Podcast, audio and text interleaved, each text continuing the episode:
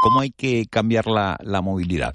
Son las 8 de la mañana en Canarias. Caja 7 te ofrece los titulares del día.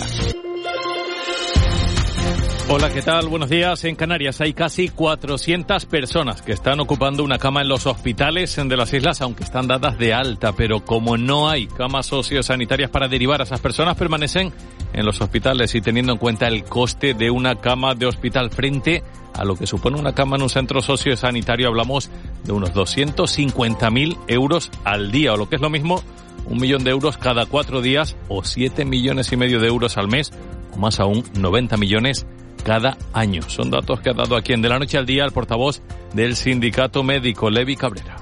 Una cama de agudo cuesta 670 euros el día. Una cama sociosanitaria ronda los 300. Entonces estamos hablando de que puede ser que el coste esté rondando los 250.000 euros diarios de ocupación de una cama de hospital terciario en lugar de una cama sociosanitaria, que ese es el coste que, que se está generando diariamente por el, el uso de la cama hospitalaria como una cama sociosanitaria. Y el sector del automóvil pasa por un momento difícil en toda Europa, no tanto por la pandemia, sino por la crisis de suministros. Manuel Sánchez, el presidente de Faconauto, ha manifestado de la noche al día que el mercado de vehículos ha caído en septiembre en Canarias un 27% respecto a 2019 y eso es porque no hay coches que vender. Hay marcas que cuentan con entre un 30 y un 40% del stock nada más eh, para la venta, aunque la mayoría no llega siquiera al 20%. La espera por tener un coche puede superar los 12 meses que antes usted entraba en una tienda de, de, automóviles en Canarias, en un concesionario, y había un 90% de posibilidades de que en el stock tuviese usted el producto que quería. En este momento, usted entra y puede tener eso, pues un 20, un 25% de posibilidades de que lo haya, pero es que el otro 75, que podía estar ante aquí en un mes, un mes y medio, ahora en algunos casos podemos hablar de entre 6 meses, 12 meses, y en algunos casos un poquito más dependiendo del nivel de personalización que usted quiera en el vehículo. Y la Organización Internacional para las Migraciones de la ONU cifra en 1.532 los migrantes muertos en la ruta canaria desde 2021. Los trayectos migratorios que tienen como destino el archipiélago se mantienen como los más peligrosos. En Canarias Radio, Agustín Musini, el responsable de proyectos de la organización en España, ha demandado a las administraciones públicas rutas seguras y legales para la migración. De esta forma, dicho, se reducirían y evitarían muchas muertes.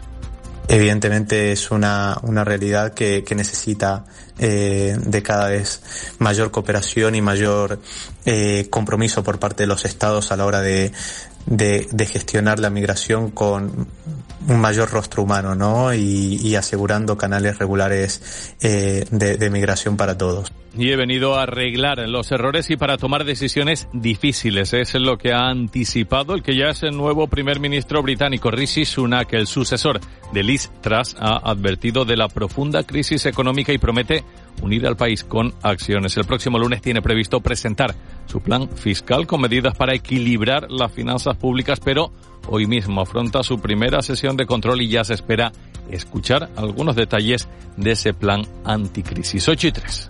Dicen que si viajas solo llegarás antes, pero si lo haces bien acompañado, llegarás más lejos.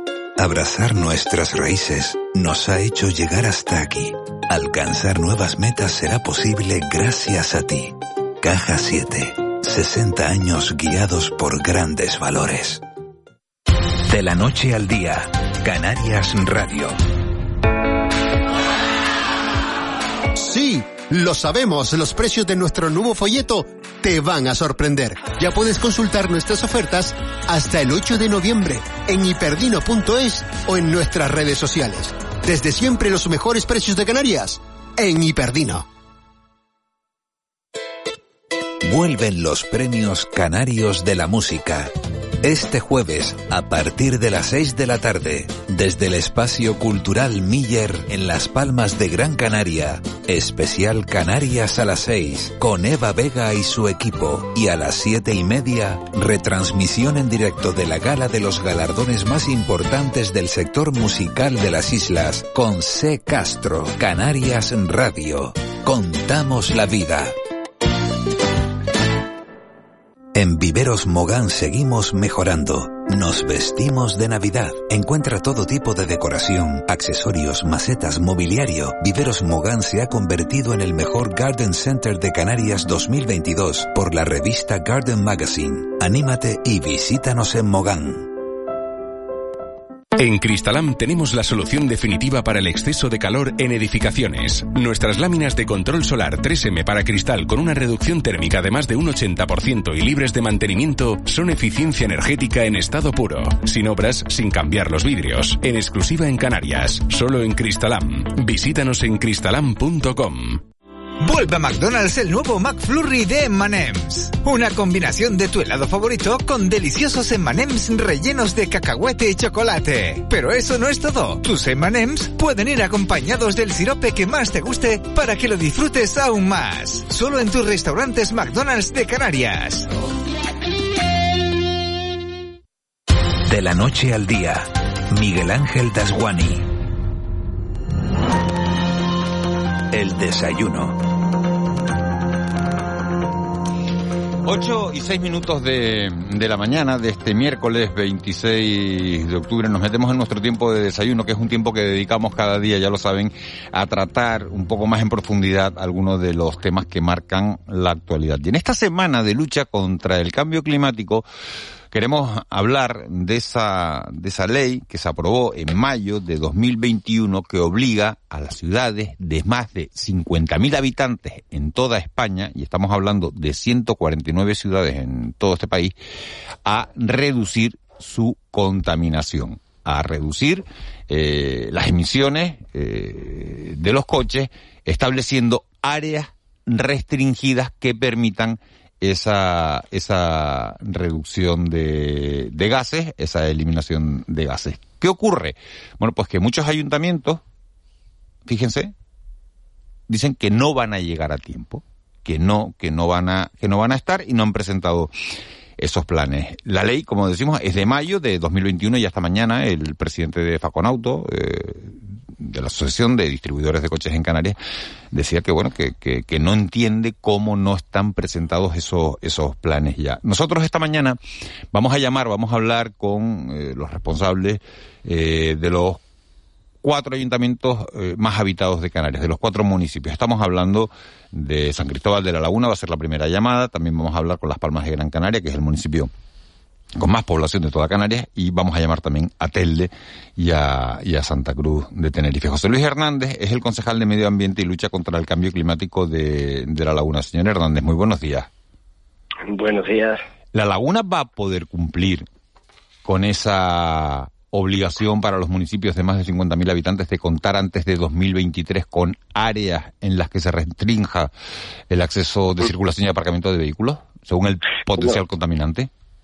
Estamos trabajando en ello y lo que sí esperamos es tener definida eh, esa zona, esa primera zona de bajas emisiones que luego queremos replicar en, en todo, por lo menos en todos los centros de todos los barrios y pueblos del municipio, sí de que la queremos tener por lo menos definida a principios del próximo año. Principios del próximo año es que estará en vigor, eh, eh, que estará definida ya el 1 de enero de 2023. Sí, bueno, estamos trabajando en eso. Yo creo que esos los 149 municipios, bueno, salvo tres municipios de todo el estado, que son Barcelona, Madrid y Rivas, que sí que han activado ya lo que es en sí una zona de bajas emisiones. Yo creo que todos estamos en la misma situación.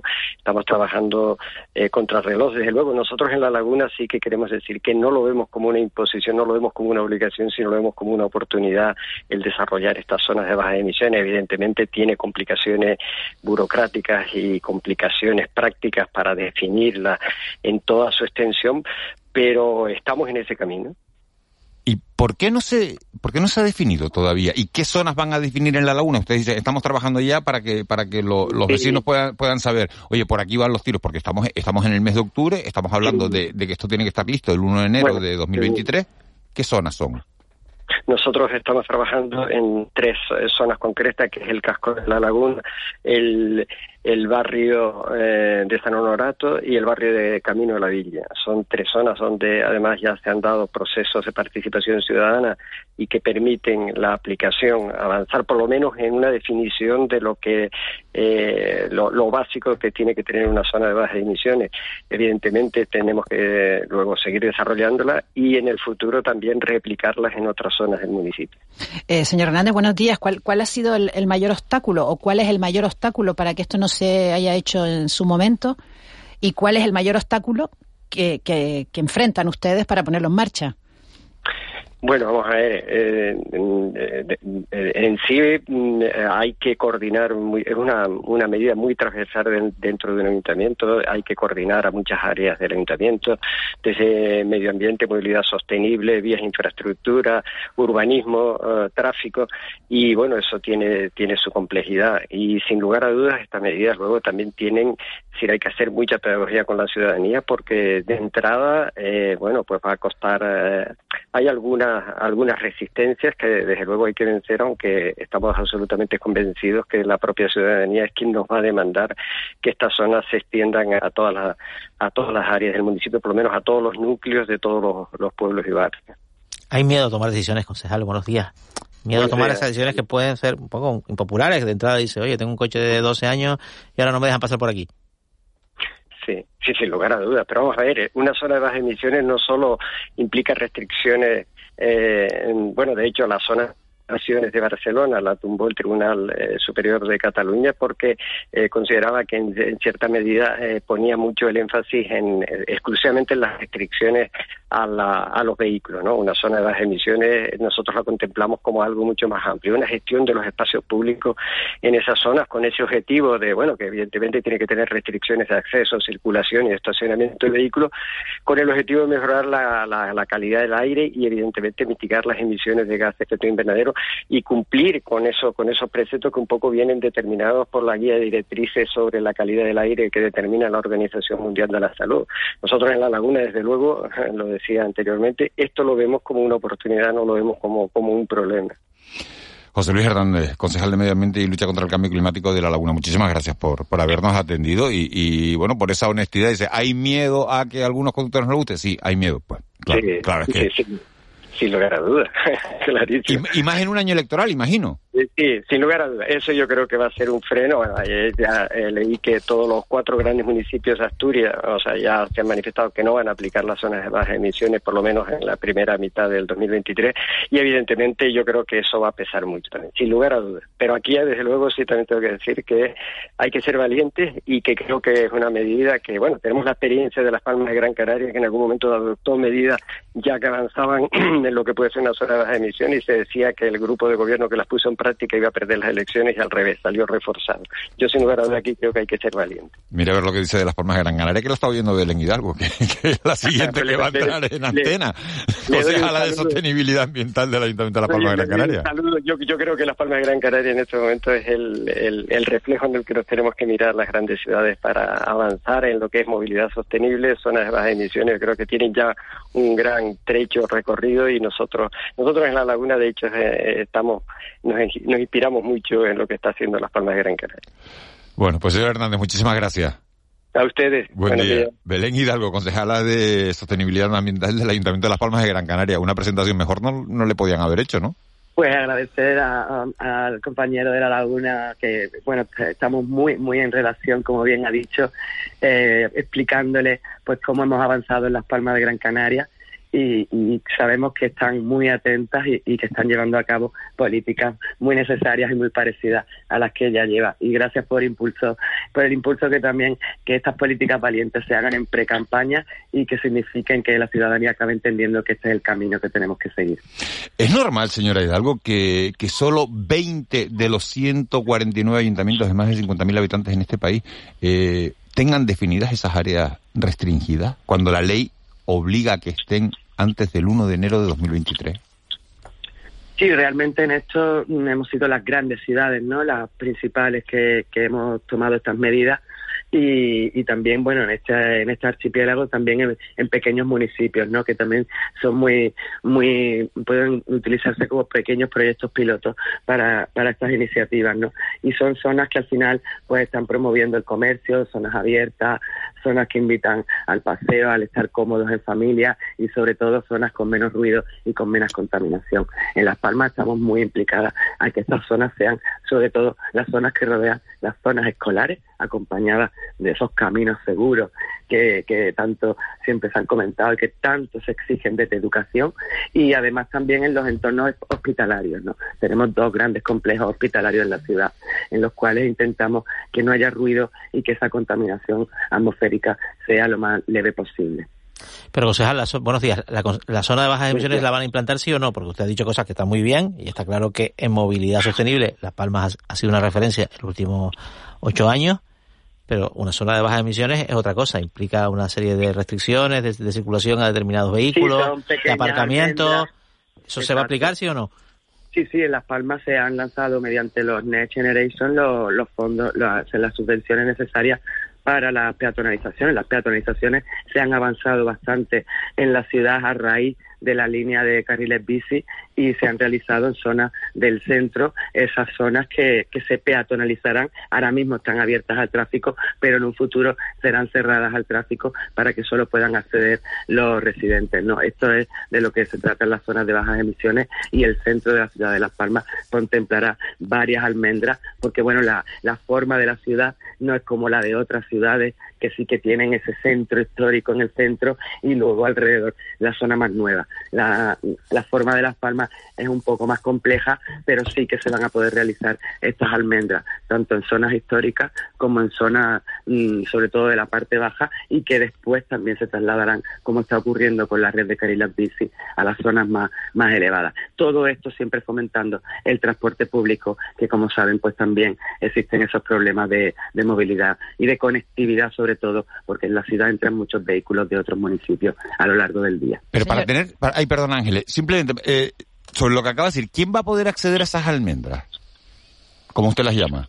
Hay ciudades que están siendo más, mm, pues que tienen una, como es Barcelona, ¿no? Que está haciéndolo por monitorización, por captación de imágenes de matrícula y no permitiendo la entrada de vehículos con ciertos años o con, o con combustión del, del, del, gasoil, ¿no?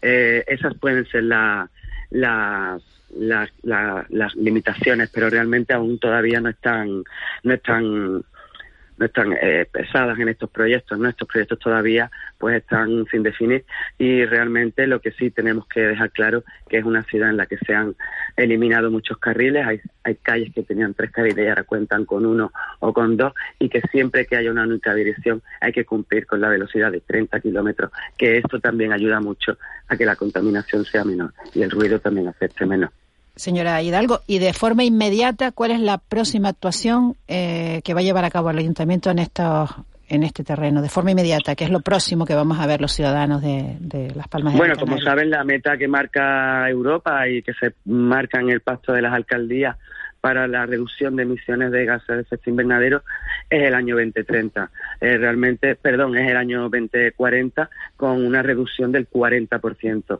Y en esto, pues, sí que estamos muy implicadas en la instalación de placas fotovoltaicas en espacios públicos, sobre todo grandes superficies como pueden ser centros escolares, para que ese eh, esa, pues, esa obra de, de placas fotovoltaicas tenga excedentes y finalmente eso pues consiga comunidades energéticas sea, van a implantar cinco comunidades energéticas en el cono sur con esta finalidad. Y esto también es pionero en, esta, en estas islas, ¿no? Lo que se trataría de que estas comunidades energéticas logren excedentes de energía y eso sería un gran paso para la penetración de las renovables en la ciudad. ¿Y esto cuándo? El 2040 es lo que marca el PACE, el Plan de Acción, el Clima por la Energía Sostenible, y en eso sí que se marcan claramente los proyectos. Además, son proyectos que casi todos están redactados y muchos en proceso de financiación, gracias a, como digo, estos fondos Next Generation que están articulando todas estas políticas y además con plazos bastante breves, porque como saben en esto, pues vamos un poquito tarde. Eh, señor Hidalgo, ¿por qué se han retrasado tanto estos planes? Porque eh, eh, lo estaba oyendo y es verdad que es verdad que Las Palmas eh, en movilidad sostenible está dando ejemplo, pero es verdad que quedan muchas muchas cuestiones por, por decidir y por limitar. Y esta ley estamos hablando que, que data de, de mayo del 2021. ¿Por qué queda tanto por, por hacer todavía si faltan dos meses para el 1 de enero de 2023? Sí, realmente los fondos Next Generation no se basan en cualquier proyecto. Los fondos eh, eh, reclaman que esto sea mínimamente un plan o una estrategia. Y realmente en eso el Ayuntamiento de Las Palmas de Gran Canaria tenía los deberes hechos. Contábamos con muchísimos pro programas que ya se contaban. Bueno, recordemos Las Palmas en bici empezó por los inicios de este milenio.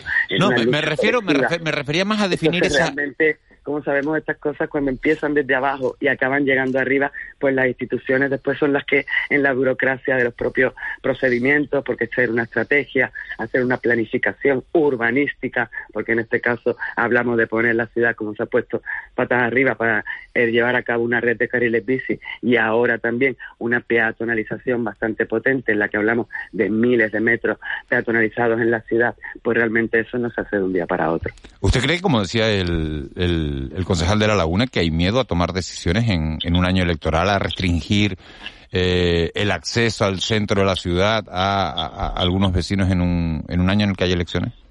Bueno, no se nos puede olvidar la campaña del 2019 donde nos centramos, ¿no? Hubo memes de los carriles bici eh, que llegaron hasta, hasta la cumbre, ¿no? Y realmente al final, pues como bien ha dicho el compañero de la Laguna, es un sello que, que identifica esta ciudad, ¿no? Y que realmente al final, cuando viene un turista, cuando nosotros mismos estamos en el día a día y aparcas tu vehículo en un aparcamiento disuasorio y para hacer tu papeleo, pues eh, coges un taxi o tienes una patineta o coges la bicicleta, realmente eso en lo que ya los carriles bici llenos de bicicletas, pues realmente eso es lo que se decía en el 2019 que no iba a ocurrir y eso ocurrió en esta ciudad, ¿no? Se ha eh, electrificado la ciudad, se está electrificando y realmente la peatonalización, eh, hablamos también de que se puede caminar 10 minutos, eso era un reto, se ha criticado mucho cuando decimos que no puede haber una parada de, de guagua en todas las esquinas y que se favorece ese barrio de todo cercano a 10 minutos y eso está ocurriendo en la ciudad. Y eso al final la ciudadanía lo ve y realmente lo agradece, aunque haya partidos que estén eh, criticando estas políticas, que al final Europa da la razón, Europa está diciendo que este es el camino y realmente en esto la ciudad de Las Palmas se adelantó. Belén Hidalgo, concejala de, de, Sostenibilidad Ambiental del Ayuntamiento de Las Palmas de Gran Canaria. Muchísimas gracias por habernos atendido esta mañana. Muchas gracias a ustedes. Buen día. Buen día. De Las Palmas de Gran Canaria nos vamos a, a, Santa Cruz de Tenerife. Tenemos comunicación con Evelyn Alonso, que es la concejala de Seguridad Ciudadana y Movilidad del Ayuntamiento de Santa Cruz. Señora Alonso, muy buenos días. Hola, buenos días. ¿Llegará Santa Cruz de Tenerife a tiempo? Bueno, nosotros ya hemos implantado una zona de bajas emisiones, que es la zona urban, en la que ya está restringido el tráfico, está solamente permitido para eh, empresas y vecinos. Entonces ya nosotros la verdad que ya tenemos implantada, se puede decir, eh, parte de esa zona de bajas emisiones. La implantación de la nueva de la nueva zona de bajas emisiones Santa Cruz tiene eh, un arco en el plan urban en la primera década del siglo parte de la zona existente es de unos 230.000 metros cuadrados y se amplía con la nueva zona a 3,5 veces, casi 800.000 metros cuadrados. Por lo tanto, Santa Cruz de Tenerife ya ha empezado sus deberes con la zona del plan urbano. Yo estaba leyendo un reportaje, eh, señor Alonso, que sale en el país esta semana, uh -huh, que eh, uh -huh. en ese reportaje que dice que solo 29 de los 149 ayuntamientos de más de 50.000 habitantes van a cumplir con lo fijado en la ley y pone Santa Cruz de Tenerife después de 2023. Eh, bueno, actualmente ya nosotros tenemos ya unos hitos marcados. Eh, que y usted, son no, la se lo digo publicación... porque usted me dice que se están anticipando y, y, y, y aquí la, la, información que aparece es que, que, no se va a implantar ese área restringida hasta después de 2023. Bueno, la verdad es que no me he leído ese reportaje de, de, del país. A nosotros eh, ya tenemos adjudicación del contrato, la implantación de las zonas en bajas emisiones. Tenemos la adjudicación del contrato de asistencia técnica especialista en aspectos tecnológicos e integración con sistemas municipales y la puesta en marcha del sistema en un periodo de adaptación que comienza en agosto de 2023 y tenemos previsto que acabe en 2023, a final de año, que es lo que nos prevé la ley. Así que, por lo tanto, no tenemos ninguna información o nos consta de que vayamos a terminar después del plazo previsto. ¿Qué, ¿Qué, tipo de acciones se llevan a cabo en Santa Cruz de Tenerife eh, para alcanzar este objetivo de, reducción de emisiones? Bueno, pues actualmente estamos trabajando en, recordemos que los fondos Next Generation pues han tardado, estaba yendo al compañero, a la compañera de Las Palmas, han tardado en llegar estos fondos a los ayuntamientos. Nosotros ya teníamos el trabajo hecho con la oficina técnica de los fondos para poder ser adjudicados. Actualmente, como les comento, tenemos la adjudicación del contrato de la implantación, la adjudicación del contrato de la asistencia técnica y la puesta en marcha del sistema para cumplir con los plazos a nivel del año al final de año del 2023. Concejal, buenos días. Vamos a ver. La esencia de una zona de bajas emisiones es que hay determinados vehículos que no pueden circular. Básicamente los más antiguos, los que más contaminan, eh, salvo para residentes, a nadie se le va a impedir llegar a su casa, eh, discapacitados o eh, personas que van a trabajar, por ejemplo, un repartidor. ¿Vale? ¿Eso en Santa Cruz se aplica ahora en algún sitio? Que yo sepa, no. Segundo, ¿se va a aplicar en algún sitio en el futuro? ¿Cuándo? ¿Y dónde? Esa es la esencia de una zona de bajas emisiones, básicamente, un poco la, peatonalizar y poner carril bici y poner bicicletas, está muy bien, por supuesto, todos lo aplaudimos, pero, pero no, no es la esencia de una zona de bajas emisiones. La zona de bajas emisiones se centra en la restricción del tráfico para vehículos los más contaminantes. Bueno, eso ya lo tenemos implantado, les vuelvo a repetir, en la zona urbana donde tenemos las pilonas eléctricas, donde eh, esta concejal emite unas tarjetas específicas, donde pueden precisamente solo eh, circular lo que son los vecinos, los residentes, efectivamente los vehículos de PMR y las personas que van a trabajar en esa zona. Ya eso lo tenemos implantado en Santa Cruz. Ahora, bueno, pues eh, Europa nos ha eh, enviado una nueva ampliación de la zona de bajas emisiones, donde vamos a tener un control de acceso de vehículos en cuanto a nivel de contaminación, va a ser controlado por cámaras, va a ser digitalización, una digitalización más moderna que la que actualmente tiene Santa Cruz de Tenerife en la zona urbana. Pero nosotros ya hemos empezado con esa idea, eh, como les comento, hace ya bastante tiempo. El municipio es un municipio, bueno, como, como, como muchos en Canarias, de, de, pueblos y barrios. ¿Los planes que ustedes tienen afectan solamente al centro de Santa Cruz, lo podemos considerar el distrito centro, o tienen planteado, por ejemplo, pues no sé, pues, pues, pues, pues en Ofra, en, en eh, pues no sé, en, otras zonas del, del, municipio, la Avenida Principio de España, etcétera. No, en principio tenemos planteado lo que es la, la ampliación de la zona urban, porque realmente son las características que nos pide eh, Europa, que es una zona prácticamente peatonal, donde está el tráfico restringido, donde se mejora la calidad del aire, pues la, la mejora en general de la salud pública, eh, aumentar la oferta de aparcamiento para residentes en zona deficitaria, reducción de los accidentes y bueno, lo que vamos a hacer, como dije al principio, es ampliar esa zona urbana que tiene unos 300.000 metros cuadrados a unos 800.000 metros cuadrados. De momento estamos cumpliendo lo que nos pide Europa en cuanto a características y seguiremos trabajando el proyecto técnico con la oficina técnica que tenemos de los fondos Next Generation. Desde luego los barrios no se van a quedar aislados en cuanto a las políticas de aparcamiento. De hecho, el otro día tuvimos eh, una reunión con el alcalde, los técnicos de movilidad y esta concejal con los diferentes trabajadores y asociaciones de, vecinos de Santa Cruz para explicarle la nueva ordenanza de movilidad y el nuevo plan de movilidad urbana porque creemos que bueno ese miedo no al quitar aparcamientos a restringir el tráfico es un cambio muy importante de mentalidad porque actualmente tenemos acostumbrado a tener nuestro coche aparcado enfrente de casa y no utilizar tanto el transporte público hacer partícipe a los ciudadanos de que es un cambio positivo que ellos van a formar parte de ese cambio y que no lo vamos a dejar atrás. Por lo tanto creo que estamos trabajando pues ambas partes para que al final pues este proyecto sea un beneficio para la ciudad y para los ciudadanos Evelyn Alonso, concejala de Seguridad Ciudadana y Movilidad del Ayuntamiento de Santa Cruz de Tenerife. Muchísimas gracias por habernos atendido. muchísimas gracias a ustedes. Buenos días. Buen día. 8 y 27 minutos. De Santa Cruz de Tenerife nos vamos a, a Telde. Agustín Arencibia, concejal de Seguridad y Tráfico de Telde. Muy buenos días.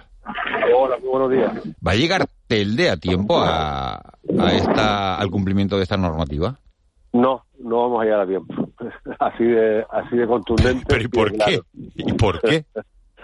Pues bueno, eh, se han hecho algunas cuestiones, en ello, si quieres te paso a detallar, pero esta premura y esta fecha que se ha puesto como fecha máxima por parte del Estado eh, no va a llegar Telde y por lo que yo sé no va a llegar tampoco el 83% aproximadamente de los municipios del Estado español. El tema es que eh, se ponen unos objetivos y se marcan unos plazos como si las administraciones locales tuviéramos una estructura administrativa. Pero la ley es de mayo de 2021, señora Arencibia. Sí, sí, pero desde mayo de 2021 a la actualidad ha sido imposible que el ayuntamiento, un ayuntamiento como el de Telde, con las circunstancias que tiene, se haya dotado de la estructura necesaria para poder llevar a cabo esta y otras medidas eh, necesarias para poder cumplir.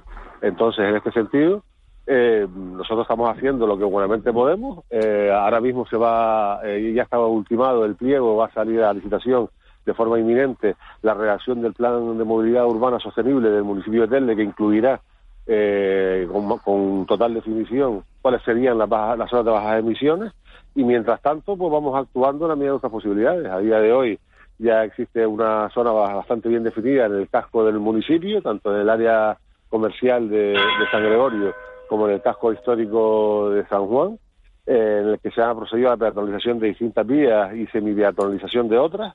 En algunos lugares donde está actuando de forma integral, como es el Valle de Ginamar, también ya existe un plan de movilidad específico para ese valle que incluye la, ubicación de carriles bici y la peatonalización de algunas de, sus vías.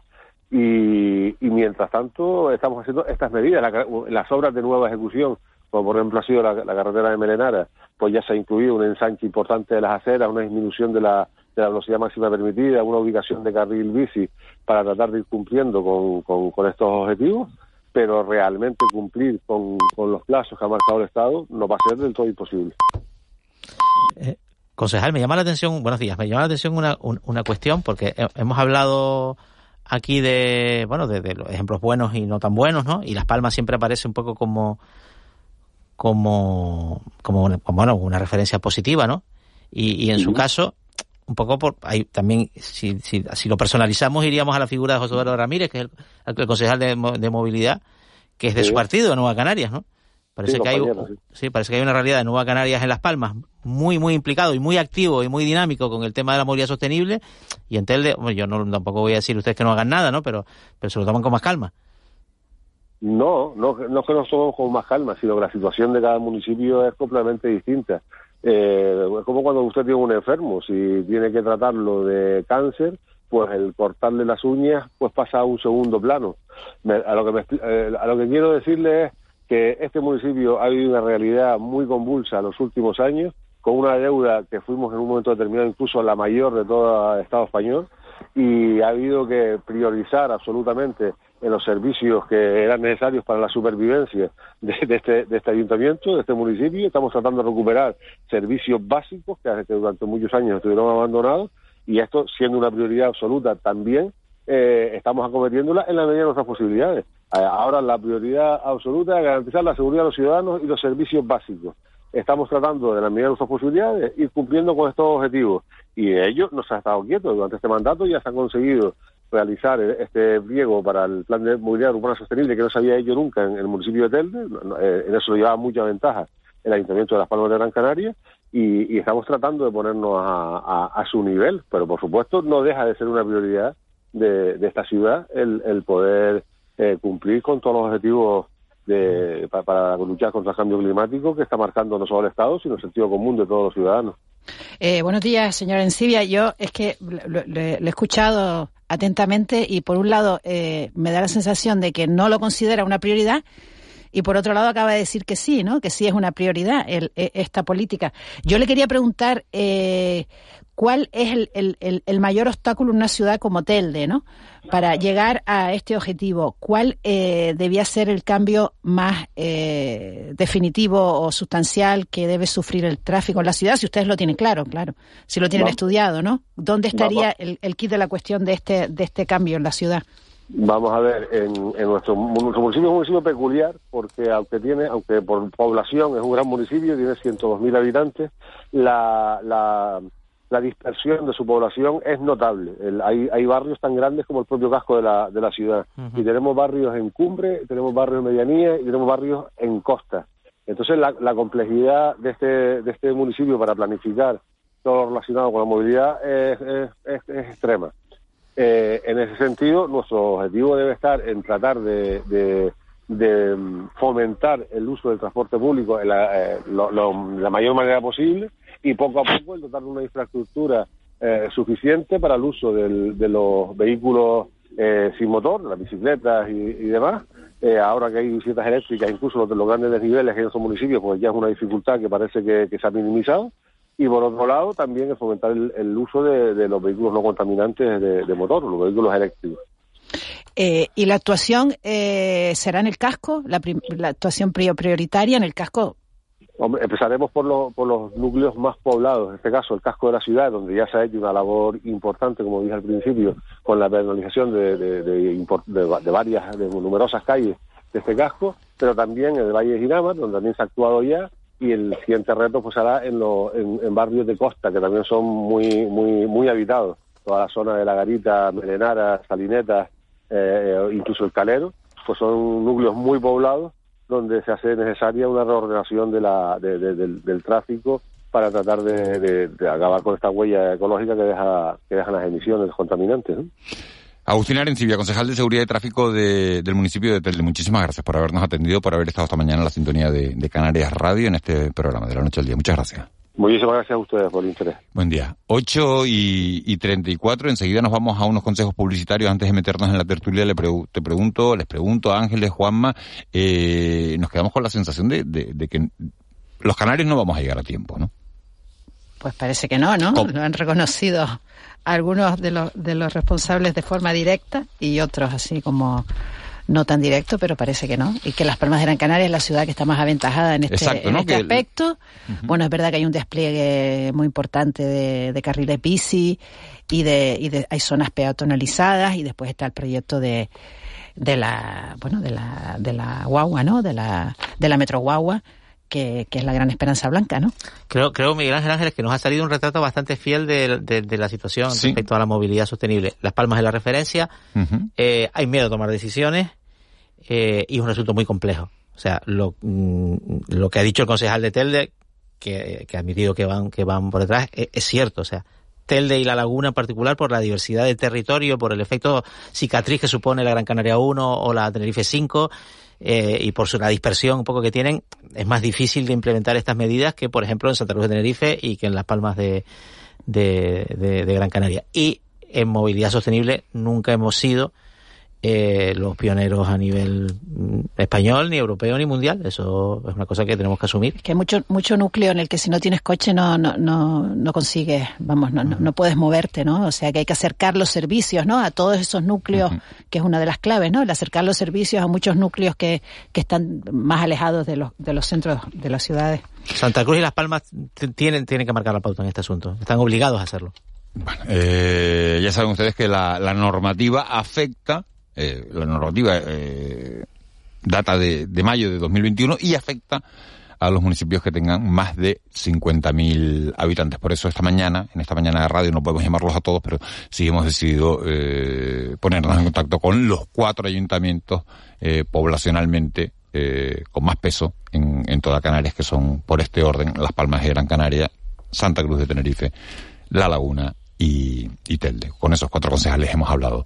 Hacemos una mínima pausa para la, para la publicidad. Son las 8 y 36 minutos, 8 y 37 ya, y nos metemos en tiempo de tertulia, en tiempo de mentidero.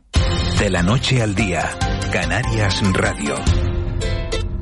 Vuelven los premios Canarios de la Música este jueves, a partir de las 6 de la tarde, desde el espacio cultural Miller en Las Palmas de Gran Canaria, especial Canarias a las 6, con Eva Vega y su equipo, y a las siete y media, retransmisión en directo de la gala de los galardones más importantes del sector musical de las islas, con C. Castro, Canarias Radio.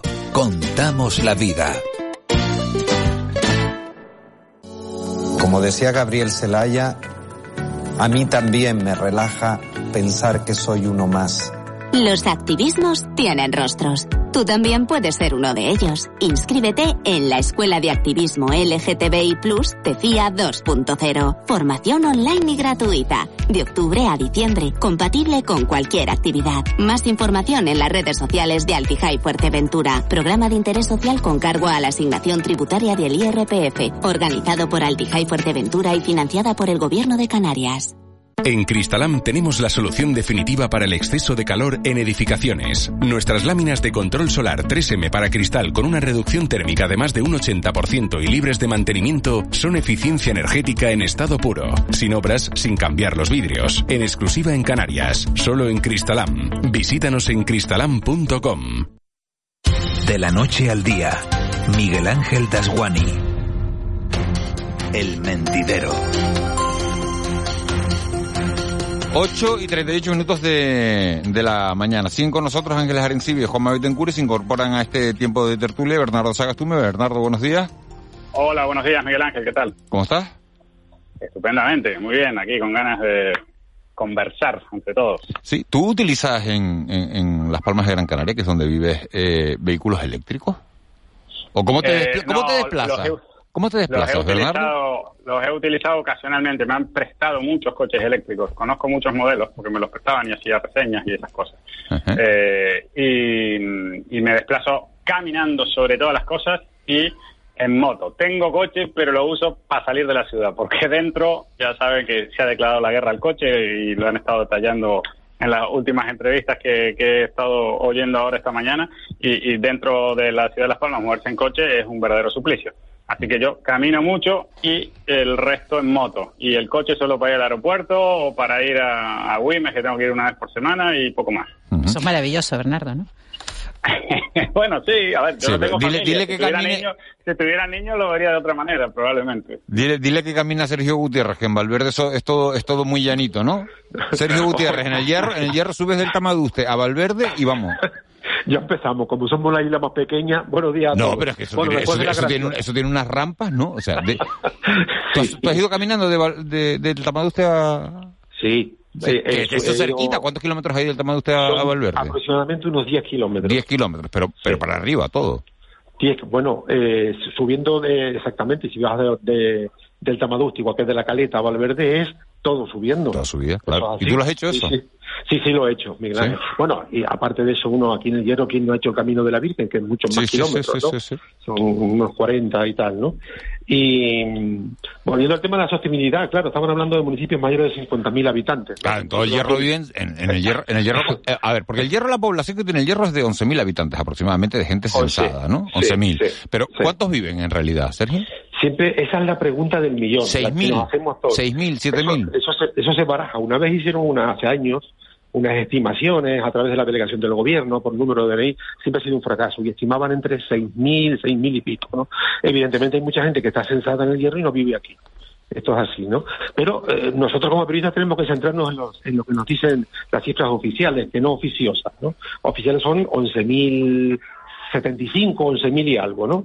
La población ha ido subiendo de manera progresiva, ¿no? Igual que está sucediendo en Canarias, eh, pues ha ido, eh, ha ido eh, creciendo en el hierro. Bien es cierto que eh, el- lo último que barajaba el gobierno de Canarias, cuando ya alertaba sobre el crecimiento poblacional en Canarias, las islas que pueden escapar un poco de este sentido son las llamadas islas verdes, ¿no? Donde menos va a crecer la población en los próximos años, ¿no? Lo que siempre ha pasado, la, la población se concentra en las islas mayores, en, la- en las grandes capitales de Canarias. ¿no? ¿De qué, de qué se habla hoy en el hierro, eh, Sergio, esta semana? Pues mira, ayer publicamos nosotros en Diario El Hierro eh, la ruptura, eh, todo ya es política, de Nueva Canarias en, en la isla. Los dos concejales de, de Nueva Canarias Frente Amplio en el Hierro, en el Ayuntamiento, se han pasado a Asamblea Reña, que como saben es la que dirige y la que lidera David Cabrera, un escindido de, de la agrupación de Reña, ¿no? Pero son pocos, son pocos, Sergio, ¿no? Son, no, bueno, eh, son los dos concejales de Valverde, que es la única representación institucional que tiene Nueva Canarias en el Hierro, desde las pasadas elecciones, ¿no? O sea, que se queda, resto- digamos, sin, sin estructura. O- o- se queda prácticamente sin estructura. El, el- el que dirige el Cotarro en el Hierro, Eutimio Armas, rara vez está por el Hierro, está más en La Palma que aquí, y eh, tienen un, un sisma abierto bastante grande. Y de manera oficiosa puedo adelantarles que hay mucha gente ya de Nueva Canarias que va a seguir a, a estos dos concejales gente Vale. del partido. Y se van con, se van con, se van con el, con el partido de, de David Cabrera, ¿no? Sí. Y David Cabrera, a su vez, se ha asociado con Casimiro Curbelo, ¿o no? David Cabrera está asociado con Casimiro Curvelo. Curvelo lo adelantó ahí en Canarias Radio la semana Sí, pasada, sí. si no me equivoco, y está claro, eh, ellos quieren conseguir una unión y sumar fuerzas en el Parlamento. Yo esto ya lo avancé. Sí, puede, eh, puede llegar, puede llegar Sergio a, a sacar uno de los diputados del Hierro al Parlamento de Canarias, David A ver, Cabrera. eh, a ver, en el Hierro se disputan Sí. tres diputados. En el Hierro se disputan tres diputados. ¿Cómo va a ser el reparto según Sergio Sergio Gutiérrez? Bien, el PSOE pues, yo creo que va a repetir. ¿Uno? Uno para el PSOE. Uno, eh, uno Asamblea Reña, uno el PP.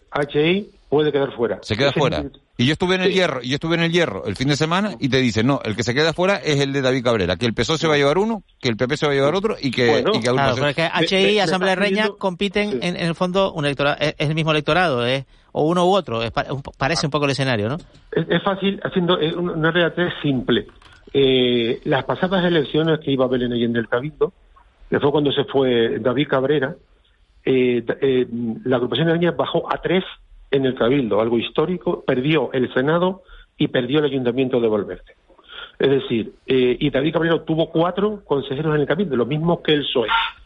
Ahora va a competir al Parlamento. Me has pedido mi opinión. Yo creo, mi opinión, que David va a sacar un, parlamentario. Esa es mi opinión. Sí, sí, claro, claro. Pues habrá que ver lo que deciden los de Habrá que verlo, ¿no? También puede bailar el del PP en favor del DHI. Ojo. Pero claro, en una isla pequeña como esta, eh, sí, con pocos votos cambia mucho la cosa, ¿no? Claro, claro, claro.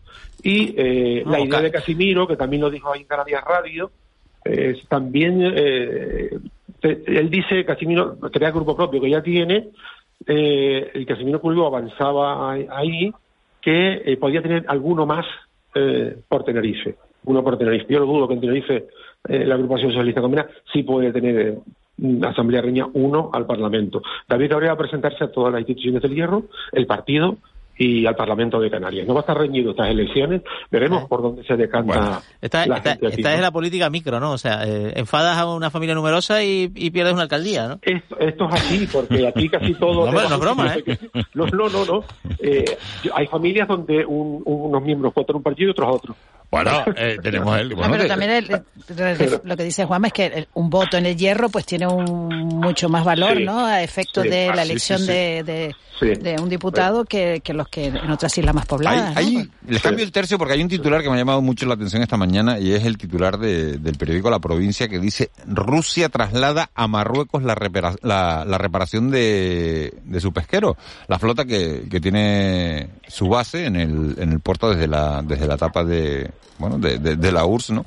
Genera en Gran Canaria un negocio de cientos de millones. Esa flota se va. El gobierno de, de Putin, en represalia por las sanciones a la invasión de Ucrania, ha decidido eh, apostar, impulsar los astilleros de, de Casablanca. Eh, ¿A ustedes qué les parece esta medida? Eh, ¿Pagamos las consecuencias? ¿Es normal? ¿Es lógico lo que está sucediendo? Bueno, yo creo que cuando se pusieron, se dispusieron, se decidieron las sanciones sobre Rusia por la invasión de Ucrania, eh, muchas noticias se referían a las consecuencias dentro de Rusia, ¿no? Con, la fuga de algunas grandes empresas, con el problema que tenían para las transacciones internacionales, con, eh, las tarjetas de crédito bloqueando operaciones de ciudadanos rusos, y, poco se reparó en ese momento en que cuando hay una sanción comercial, eh, los perjudicados están de los dos lados, ¿no? Eh, es cierto que el que sanciona estima que el sancionado va a sufrir más que el sancionador, ¿no? Que en este caso sería la Unión Europea o Estados Unidos, ¿no? Los que han impuesto sanciones comerciales a, Rusia. Pero claro que hay dolor y que hay, mm, digamos, hay perjuicios y, hay inconvenientes derivados de eso para los que sancionan. En este caso, la Unión Europea y en este caso, muy particularmente, Canarias y el puerto de la Luz de Las Palmas. Eh, esto es Mm, digamos, la manera de verlo mm, de forma eh, constante y sonante y, bueno, y espero que no signifique que gente yo lo que me pregunto, Bernardo, yo, Porque en definitiva pueden ser fuentes de trabajo que se, que se acaban. Yo lo que me pregunto, Bernardo, es si en efecto eh, en, en Marruecos tienen eh, la capacidad, ¿no? Para, para dar ese servicio. Que no lo sé, por eso me lo pregunto, ¿no? Porque no lo sé. Porque si es así, si es así, si es así, pues desde luego, ¿no? el problema de la comparación con los puertos marroquíes y de África en general es que tienen una eh, escasa seguridad jurídica y lo estoy diciendo con palabras realmente dulces, ¿no? Porque, bueno, lo que hay aquí es fiabilidad, aquí se, se respira, digamos... Exacto, que no es solo es capacidad técnica, sino también allá te pueden, mira, te pueden meter el gato por liebre, ya que de la seguridad jurídica pasamos bueno, Rusia, Rusia, la verdad, Rusia tampoco es, el, como Rusia tampoco es el modelo de seguridad jurídica. No, tampoco, puede tener cierta tolerancia a eso o acostumbramiento, ¿no? Y también es cierto que los puertos marroquíes, específicamente, no, no se puede decir lo mismo de otros de la costa occidental africana, marroquíes han mejorado mucho y que han recibido muchas inversiones externas y tienen, bueno, unos, unos digamos, unas muelles de contenedores que, ya querríamos tener eh, aquí o por lo menos las perspectivas que tienen de futuro. ¿no? Esto tiene, tiene, tres, perspectivas desde mi punto de vista. La primera es Rusia es un enemigo que se comporta como un enemigo. A mí no me parece una sorpresa eso. Eh, como lo ha descrito Bernardo perfectamente, el sancionador recibe sanciones o asume el coste de sus sanciones. Punto. Punto uno. Punto dos. Marruecos es un competidor. La pregunta que me hago es, ¿en qué medida es un competidor al que la propia Unión Europea ha financiado para que se convierta en un competidor? De algunos territorios, básicamente los, los, que, los que tiene cerca, entre ellos Canarias, pero que, que, Marruecos compita con nosotros, en fin, es, es, ley de vida. Tampoco vamos a decir, pues que Marruecos no se desarrolle nunca. No, eso sería absurdo. Ahora, ¿en qué medida la Unión Europea ha contribuido a que Marruecos se convierta en ese competidor? Y la tercera, Marruecos juega a una doble baraja muy curiosa, ¿no? Porque es el aliado de los americanos en, en, el Magreb, claramente, y al mismo tiempo está en tratos con Rusia para esto de los puertos y para instalar una central nuclear con tecnología rusa. y entonces no sé en qué medida los americanos van a tolerar este doble juego de, de Marruecos. Es muy peculiar. No, pero eh, eh, que no viene, que no es nuevo, ¿no? Pero eh, ¿nos interesa un Marruecos desarrollado o nos interesa un Marruecos que no avancen. Yo, desde mi punto de vista, yo creo que nos interesa el desarrollo, ¿no? El desarrollo y el y el competir, eh, bueno, de, con fair play. Legítimamente, claro. Legítimamente, ¿no? Si eso es posible. A ver, por supuesto que tener vecinos ricos te hace más rico a ti, eso hay que entenderlo, eh, eso en la vida en general y en las relaciones geopolíticas. Por supuesto que conviene tener gente a la que le vaya bien cerca, eso es así. Después eh, habrá visiones mercantilistas que a veces son de lo más intuitivas, pero la economía es muchas veces contraintuitiva, que te dicen, no, pero si él crece será porque nosotros vamos a decrecer y nosotros no. No, no es así exactamente. Bueno, pero eso, al, final Marruecos lo que está haciendo es eh, confirmando los elogios que se han hecho siempre a su proverbial capacidad diplomática, ¿no? Porque en definitiva un poco los hechos están confirmando que puede jugar a estar bien con Dios y con el diablo, ¿no? Es difícil eso, ¿eh? eh mm.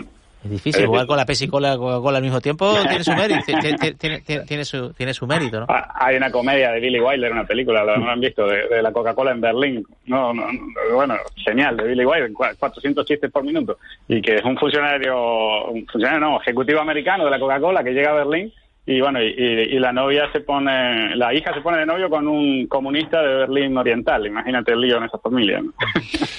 Hay otro, otro, otro asunto que hemos tocado esta mañana que, que, es muy llamativo y son todas esas personas, 300, casi 400 personas que hay en Canarias en estos momentos que deberían estar en un centro sociosanitario y que sin embargo están ocupando una cama hospitalaria. Están ocupando la cama hospitalaria porque no hay plazas sociosanitarias.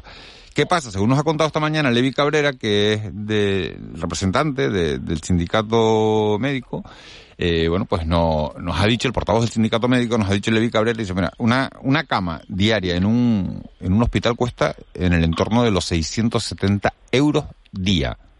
Una cama sociosanitaria cuesta 300 euros. Luego, estamos pagando un sobrecoste de 370 euros diarios, 7 millones y medio al mes de euros, que son 90 millones de euros al año. Claro, no es solo el gasto económico, sino es que no se le puede dar atención a otras personas que sí necesitan la cama hospitalaria. Pero no puedes dejar en la calle a personas que no tienen dónde ir o que no pueden ser atendidas en sus domicilios. ¿Qué hacemos? ¿Cómo solucionamos este problema? Hombre, eh, mm, es un tema bastante delicado, eh, yo estaba escuchándolo antes atentamente. Si bien eh, la persona que entrevistaba decía que en islas como el Hierro o la Gomera no pasa esto eh, como pasa en las islas mayores o en los hospitales de referencia, es, es, un tema, como digo, delicado, pero hay que preguntarse, hay que ver qué personas están utilizando esas camas, es decir, en qué circunstancias. No tienen familias que las atiendan, están solos, no tienen otra oportunidad de ir a otro sitio. Eh, porque claro, hay gente que igual no tiene que, que les atienda. Pero serio, por las circunstancias que sea, unos porque los hayan abandonado, otros porque no los puedan atender en su casa. ¿Qué hacemos con esta situación? ¿Qué solución? Porque Levi Cabrera lo que proponía era, oiga, vamos a construir un centro tipo Sendal o tipo de los hospitales de campaña que se montaron en China en su día, o algo que nos saque de manera inmediata de esta situación. Estoy de acuerdo, habrá que buscar alguna solución para esas personas. Es decir, los que sus familiares han abandonado, esto no tiene perdón de Dios, vaya. Eh, pero esas personas que no tienen a nadie que Hay que ver también la... Perdona, Claro, sí, sí, no, no. Sí, sí, hay que ver la situación, quería decir Ángeles, ¿no? De cada persona, de cada familia, ¿no? Sí, es cierto, es cierto, sí, sí. Eh, construir un hospital tipo Senda, yo creo que sí, hay que, hay que buscar soluciones para estas personas, ¿no? Es que esto es así. También hay que, hay que habría que ver si, si, evidentemente salta a la vista que es una mala asignación de recursos, ¿no? Y que es una mala asignación de recursos en tanto y en cuanto, como decía Miguel Ángel, se está privando de una atención hospitalaria al que lo necesita para dar una mera atención sociosanitaria en, en lugares donde no están hechos para eso, ¿no? Entonces quiere decir que que se ha optado por, por un tipo de, de infraestructura en lugar de otra. ¿no? En definitiva, podría ser eso. También está en el medio el hecho de que son diferentes administraciones en general las que cumplen con un requerimiento social y con el otro, ¿no? Porque, bueno, un hospital un hospital puede ser autonómico, en cambio un centro sociosanitario normalmente son insulares, ¿no? Sobre todo Gran Canaria y Tenerife. Eh, entonces, bueno, eh, aquí soluciones de, de emergencia, bueno, pues aquí se, han, se ha dicho eso, hacer un sendal, hacer eh, otro tipo de construcción así. Un poco triste. Lo triste es un poco triste que pensemos que la solución es un sendal que se construyó por una pandemia cuando esto es un problema que viene de más de una década. Y más atrás, Juan. Claro, entonces aquí hay, una serie, hay un problema estructural que tiene que ver con el urbanismo, porque hay un plan de infraestructura sociosanitaria aprobado ¿eh? y hay financiación, pero resulta que, por ejemplo, en Tenerife, pues obtener un inmueble alternativo o construirlo mientras se derriba, se demuele y se vuelve a construir el Febles Campos, que está en Santiago de Tenerife, que no reúne ya, no reúne ya las condiciones adecuadas, eh, se ha convertido en una, una, montaña imposible de escalar. Tú dices, claro, pensemos, esto es un problema estructural, no es un problema urgente, no es una cosa sobrevenida. Ya, ah, viene, viene de que los problemas urgentes ocultan los problemas importantes. Le pido que sean sinceros, nada más. Electoralmente, a lo mejor me equivoco, electoralmente, ¿es más redituable construir un hospital o un centro sociosanitario? Eh, bueno, eh, yo creo que está empezando a ser también importante no, el centro sociosanitario, pero mira, eh, eh, este, este, esta situación que es antigua y vieja, yo recuerdo leer estas historias de, de personas mayores viviendo en urgencias hace ya una partida de años y más atrás incluso de la fecha que da Juanma, pero las administraciones parece que que a veces no, no, no están en la realidad, ¿no? Vamos a ver, si tú tienes personas, si, si se está envejeciendo la, la población y no hay centros sociosanitarios, eh, residencias donde pueda vivir esta, estas personas, los pisos donde vive la familia son normalmente para Lilliput eh, son miniaturas, pues lo lógico es que más ve súmense, ¿no? A mí lo que me parece realmente dramático es la, la, la situación de, de, de, cada una de estas personas a las que la familia la llevan a, al hospital con intención o sin ella, con medios o con mala fe o con todo el amor del mundo, a ver si allí los tratan mejor, y que se ven allí desasistidos, abandonados y que pensando, bueno, ¿qué, qué, qué va a ser de mí aquí? Pero Ángeles, yo no estoy de acuerdo, es, es decir, ahí reciben una atención mejor de la que yo seguramente le pueda dar a mi en madre hospital, en mi casa. En un hospital. Mejor que la que yo le pueda dar en mi casa. No Si yo me voy a trabajar, dejo a mi madre sola en un hospital que quién la vigila, cómo lo pago. Pero, es que, pero, es que ¿cómo lo hace? Pero se, se, supone que son personas que a las que se les ha dado el alta, que no están sí. eh, para estar en un hospital. Una persona, una, vale, deberían una estar persona, en otro sitio. Una persona no. de 80 de 80 años que no se pueda mover, que deba estar en un centro sociosanitario, que no deba recibir una atención médica, pero sí una persona que es dependiente, final, ¿sabes? Es que la, lo, que, lo que dice Miguel Ángel también es cierto. Eh, por un lado uno dice, bueno, son desalmados, ¿no? Se olvidan de su abuelo, no, de su padre, lo que ¿Desalmados o no? Dice, bueno, hay todo, hay, hay, hay la casuística, hay la casuística, hay que mirar. Aquí está, en casa está padeciendo, pero vamos, padeciendo sufrimientos que seguramente en este lugar donde lo voy a dejar de manera anónima no los va a padecer, ¿no? Y, y también eso hay que analizarlo. Y que lo van a poder cuidar mejor cuando una persona a veces lleva claro. a un familiar a una residencia, a veces lo hace porque cree que en la residencia, el que se lo puede permitir si son sí, residencias privadas claro. y que no, le van a dar una atención mejor a la que le puede dar él en su propia casa. No todo el mundo es un desalmado. Hay gente que, bueno, que, que pasará. No, pasa, pasa que en un hospital público de referencia además te sale gratis. Claro, y, claro. y, hay que tomar lo que, lo que, estamos hablando de, una, de, un, de, un, problema que nos va a estallar en las narices, o sea, porque la, la pirámide eh, poblacional va envejeciendo a, a marchas agigantadas y, y, no hay medios. A mí, no yo, hay que, yo, que, yo que soy de números, Ángeles, a mí lo que, lo que, lo que me parece es como Decía Levi Cabrera esta mañana, es que una cama cuesta 670 euros en un hospital, es que una cama cuesta 300 euros en un centro sociosanitario. Si uno hace la diferencia, son 370 euros. Si lo multiplica por las 400 personas que están en esa situación en Canarias, resulta que estamos hablando de 4 millones y medio de euros al mes que si lo multiplicas por 12 meses, estás pagando la... un sobrecoste, estás, te estás gastando 90, pero es que estás pagando un sobrecoste de 54 millones de euros al año. Entonces, no solo no das una buena atención, no solo privas a la gente de esa atención, sino que además pagamos entre todos, porque este dinero sale de, del bolsillo de todos, 54 millones de euros. Oye, pues Pero mira, chico. Miguel Ángel, atender a la gente en su casa, darle el apoyo en su casa a aquellos a los que, en los que sea posible, eso no es tan complicado. Quiero no, no, decir, ya hay no- no servicio, ti- hay sí, servicio pero, de pero a eh, eh, con implementarlo más, ¿no? Roja, claro, claro. Claro. claro. Dice un oyente, dígame quién de puede los pagar una ¿eh? residencia de Depende 2.800 de los euros. casos Es que no se Hay puede, personas- claro. Hay personas que son altamente dependientes, no Sí, sí, siempre claro. se les puede atender en la casa. ¿no? Hay que ver. Lo que sí esto es, dado los números que acaba de hacer eh, Miguel Ángel, un poderoso incentivo para que, dado que lo público no funciona, esto se transforme en multitud de conciertos con pequeñas residencias donde puedan atender eh, a, a estas personas que no deberían estar en hospitales, sino en residencias soci- sociosanitarias, ¿no? Residencias complicado, privadas hay- hay- pero hay un que- que se- déficit- que se desconcierten, ¿no? Pero hay un déficit estructural de 8.000 plazas. O sea, Canarias necesita 8.000 plazas más, además de las que tiene, públicas y privadas, ¿eh? O sea, que, Pero bueno, fíjate con, fíjate con la inmigración, como es- fue también un incentivo para acoger en entidades privadas a los inmigrantes que llegaban de manera irregular. es hasta una fuente de inversión, Pero incluso. sobre es un- todo es un problema que no, que no es de ayer. Sí. Bueno, y somos la única tertulia del mundo que no ha hablado de Rishi Sunak, el nuevo primer bueno. ministro británico. ¿eh? Lo tiene más lo tiene complicado. La primera tertulia de todo, de, de toda Europa, ¿eh? Que no hemos hablado de- del nuevo primer ministro británico, en fin. Eh, Bernardo Sagastume, un placer. Un placer, hasta luego. Sergio Gutiérrez, pon orden ahí en el hierro, hombre, que están todos peleados los partidos, yéndose unos para otros y que... bueno. Eh, en la labor nos hallamos. En fin, Ángeles Juanma, nos hablamos mañana. Mañana. Gracias, vamos con las noticias a las nueve.